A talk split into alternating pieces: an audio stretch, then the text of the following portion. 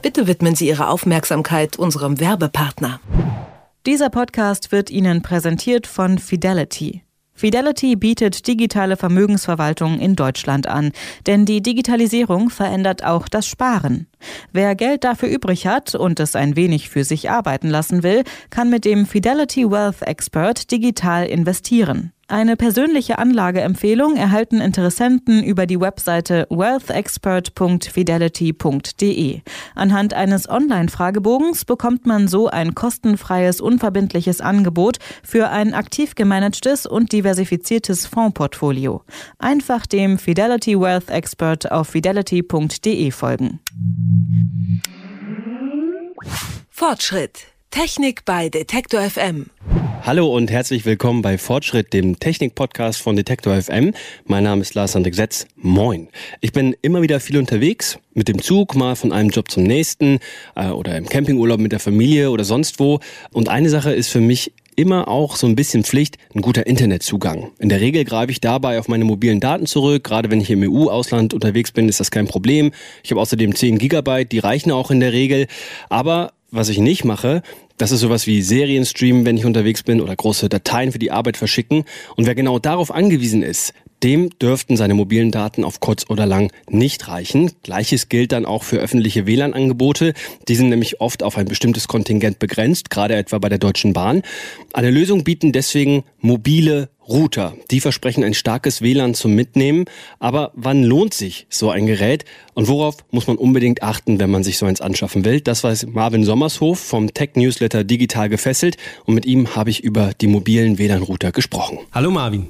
Hallo Lars. Ich habe persönlich 10 Gigabyte mobile Daten äh, für mein Handy, die ich eigentlich nie aufbrauche. Außerdem habe ich überall in Leipzig, wo ich bin, ein kostenloses WLAN, in der Tram, an der Uni, äh, in Restaurants. Wofür brauche ich einen äh, mobilen WLAN-Router? Der wichtigste Punkt ist der Akku. Das Gerät liefert deutlich mehr Strom als ein Smartphone wenn ich jetzt auf meinem Smartphone surfe, das ich quasi auch die ganze Zeit benutze, verstehe ich das. Aber ich könnte ja auch einfach sagen, zum Beispiel, ich habe hier noch mein altes Smartphone rumliegen, ich pack da noch eine, noch eine SIM-Karte rein und dann mache ich mir einen Hotspot auf und dann surfe ich darüber. Warum äh, ist das nicht eigentlich die bessere Alternative, als sich ein extra Gerät zu kaufen? Also je nach Nutzungsszenario kannst du ein altes Smartphone verwenden. Ähm, aber wenn du schnellere WLAN-Verbindungen haben möchtest, dann setzt du am besten auf moderne Standards und da bieten dir dann diese mobilen Router eine deutlich größere Auswahl als alte Handys. Okay, also ein Vorteil hast du dann jetzt schon genannt auf jeden Fall, dass die mobilen WLAN-Router schneller sind, dass sie eine längere Akkulaufzeit haben. Aber wenn ich jetzt überlege, ich bin ja in meinem Alltag eigentlich mobil genug. Wie gesagt, meine 10 Gigabyte mobile Daten nutze ich gar nicht auf, weil ich ständig sowieso in irgendwelchen WLAN-Netzwerken hänge. Für, für welches Szenario brauche ich denn überhaupt so einen mobilen Router? Sagen wir zum Beispiel, dass du häufig mit der Bahn unterwegs bist und dich vielleicht nicht mit deren WLAN-Netzwerk verbinden möchtest, zum Beispiel aus Kostengründen oder aus Sicherheitsgründen. Oder wenn du im Ferienhaus oder beim Camping, was weiß ich, beim Zelten nicht auf WLAN verzichten möchtest, dann lohnt sich so ein Gerät. Mhm, also auf jeden Fall für diejenigen, die viel unterwegs sind, sei es für die Arbeit oder im Urlaub. Ich habe auch gelesen, dass es sich lohnt, wenn man mal längere Reisen macht, außerhalb von Europa, wo es kein ähm, kostenloses Roaming gibt, ähm, worauf muss ich denn achten, wenn ich mir so ein Gerät zulege? Also auf jeden Fall darauf, dass der LTE-Standard unterstützt wird, sonst ist man verhältnismäßig langsam unterwegs, dann lohnt es sich kaum. Und darauf, dass die aktuellen WLAN-Standards auf dem 2,4 GHz und 5 äh, GHz Netz unterstützt werden. Also da geht es um Geschwindigkeit. Du hast jetzt eben, glaube ich, gesagt, dass es sich auch lohnen würde, so ein Gerät zu holen, wenn man zum Beispiel einen Campingurlaub macht. Den macht man ja in der Regel nicht alleine. Da sind ja viele andere Leute noch mit dabei. Können die sich alle auch auf meinen WLAN-Router mit einwählen oder spielt das vielleicht auch eine Rolle? Also je nachdem, wie teuer und wie hochwertig das Gerät ist, ähm, können sich ähm, keine Ahnung, über zehn Nutzer mit dem Gerät verbinden. Mit einem sehr günstigen Gerät können sich acht Nutzer gleichzeitig verbinden. Das hängt immer davon ab, wie leistungsfähig die darin verbaute Hardware ist. Da sollte man halt vorher dann in Testberichten oder auf Seiten des Herstellers sicher gehen, dass die Nutzer, die man ins Internet bringen möchte, auch unterstützt werden. Okay, das heißt, wenn ich mit meiner Familie in Urlaub fahre, reicht vielleicht ein günstiges Gerät. Äh, wenn ich mit dem Kegelclub fahre, dann sollte ich vielleicht ein teureres nehmen, damit sich auch alle einwählen können. Ähm, jetzt bist du der Experte, Marvin. Ich bin ja nicht so versiert in solchen Themen wie du, aber wenn ich jetzt ähm, so einen Router zu Hause habe, den ich an die Dose stecke, da sind ja zum Beispiel, ist ja da eine Firewall drauf, die mich vor Dingen aus dem Internet schützt, ähm, die mir und meinem Computer irgendwie schaden könnten.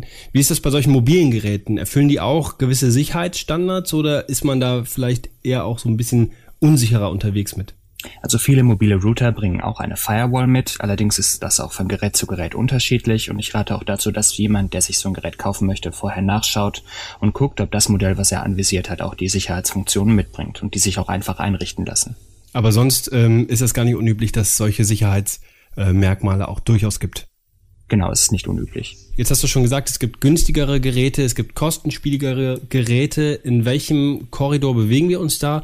Und was ist vielleicht auch empfehlenswert, ähm, an Geld in die Hand zu nehmen, um sich so einen mobilen Router zu kaufen, wenn man jetzt sagt, ja, ich bin für unterwegs, ja, ich brauche so ein Ding und es lohnt sich für mich? Also wir bewegen uns in der Preisspanne von 50 bis knapp 300 Euro und ich denke, dass man bei 150 Euro oder 100 Euro Geräte findet, die dem Anspruch des äh, normalen Privatnutzers äh, durchaus genügen. Ähm, okay, also 50 bis 300 Euro, irgendwo dazwischen, 100 bis 150 Euro vielleicht sollten drin sein. Noch eine Sache, die mir gerade ähm, kommt, ist, wenn man unterwegs ist, dann spielt vielleicht auch sowas wie Gewicht und Größe eine Rolle, dass das Ding in jede Tasche packt? Oder gibt's da ähm, so einen Klopper, der äh, so groß ist wie ein Ziegelstein und auch ungefähr das Gewicht hat? Oder sind die eigentlich alle so handlich und passen quasi überall rein? Also die meisten mobilen Router sind tatsächlich nicht viel größer als ein Smartphone und auch tatsächlich nicht deutlich schwerer. Einige Geräte kannst du zum Beispiel mit einer externen Antenne erweitern, die man hinten anstecken kann, damit man halt noch einen weiteren Bereich abdecken kann. Aber generell würde ich alle Geräte als mitnehmbar bezeichnen. Super, Marvin, vielen Dank. Sehr gerne. Das war mein Gespräch mit Marvin Sommershof über mobile Router, wann sich so ein Gerät lohnt und worauf man beim Kauf achten muss. Das hat er mir erklärt. Marvin ist übrigens der Autor hinter dem Tech-Newsletter Digital gefesselt. An der Stelle eine wärmste Abo-Empfehlung. Einfach mal reinklicken und sich das durchlesen. Ist wirklich grandios. Und noch eine Abo-Empfehlung in eigener Sache. Fortschritt, den Technik-Podcast bei Detektor FM kann man abonnieren auf unserer Website, bei Spotify, Apple Podcast, Google Podcast, dieser Podcast und im Podcatcher Ihrer Wahl. Also einfach Abo klicken und dann hören wir uns nächste Woche wieder. Bis dahin. Tschüss. Fortschritt. Technik bei Detektor FM. Dieser Podcast wurde Ihnen präsentiert von Fidelity Wealth Expert. Online investieren wie die Profis zu günstigen Konditionen.